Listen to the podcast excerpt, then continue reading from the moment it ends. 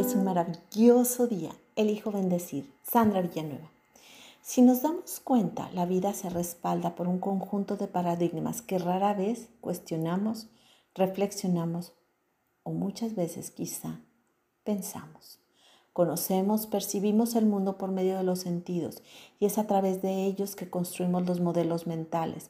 Sin que nos demos cuenta, en muchas ocasiones no son nuestros ojos los que determinan lo que vemos, son los conceptos, las ideas, creencias y paradigmas que hemos aprendido lo que harán que la mirada se enfoque en ciertas cosas o no se enfoque en ellas. ¿Cómo es que percibimos lo que decide principalmente el sistema de creencias? Si podemos ver con otro enfoque, con otra mirada, podremos percibir el mundo de manera diferente. Es así, de esta forma, que podremos elaborar un nuevo paradigma. El cambio de paradigma se produce cuando somos capaces de ver la situación en la que nos encontramos desde otra perspectiva, ver con otro lente, afocar desde otro ángulo y así cambiamos el paradigma. Entonces el cambio conductual será una consecuencia que se dará de manera natural. Todo proceso de cambio lleva también un aprendizaje, provocando que se dé ese cambio de paradigma. Cuando éste se produce, descubrimos que lo que antes nos resultaba tan difícil, hoy puede resultar natural, porque está alineado con los nuevos principios, ideas, creencias y valores.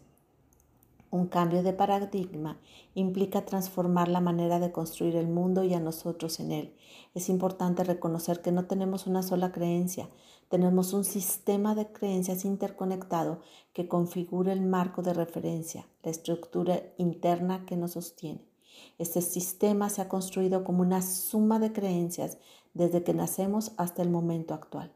El cambio de paradigma implica no solamente un cambio de pensamientos o de creencias, sino que también afecta la visión del mundo, así como la forma de comprender las situaciones, personas y relaciones. Es importante recalcar que para cambiar cualquier situación se requiere primero cambiar primero uno mismo. Para que este cambio sea de manera efectiva, se necesita ese cambio de percepciones. Los cambios se plantean desde donde estoy, qué concepto tengo de mí, quién soy, para luego plantearse a dónde quiero llegar, quién quiero ser, no desde aquello de lo que los demás esperan de mí, sino desde lo que yo elijo y decido. Desde la ética del carácter, todo cambio verdadero se entiende solamente desde el ser, y es desde el ser que se pasa al hacer, y de ahí, por consecuencia, viene el tener. Los cambios conductuales son por añadidura, los paradigmas son poderosos, son como los cristales o las lentes a través de los cuales vemos el mundo, lo escuchamos, lo tocamos, lo sentimos. Si nos damos la oportunidad de aprender, añadimos nueva información, cambiamos conceptos, ideas, patrones y de esta manera desechamos o integramos rápidamente nuevos paradigmas que vayan de acorde a las necesidades actuales. Un nuevo aprendizaje puede hacernos cuestionar antiguos paradigmas que ya ante nosotros no funcionan, abriéndose nuevas posibilidades. Y entonces empiezan a surgir preguntas tales como, ¿estamos abiertos a nuevas formas de observar la realidad y por lo tanto a innovar? ¿Estamos abiertos a esas nuevas posibilidades desde la creatividad, el entusiasmo, el amor? ¿Es tan fácil cambiar paradigmas en una organización es tan fácil cambiar paradigmas en uno mismo? ¿Cómo innovar si no estamos abiertos a los cambios de los paradigmas, a los cambios que la vida trae, que son constantes?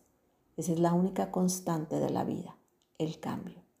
Los cambios de paradigmas me llevarán a amarme, valorarme, respetarme y también amar, valorar y respetar a los demás. Hermosa alma, te reconozco receptiva, serena, confiada, amable. Te mando un fuerte y cálido abrazo. Sandra Villanueva, yo estoy en paz.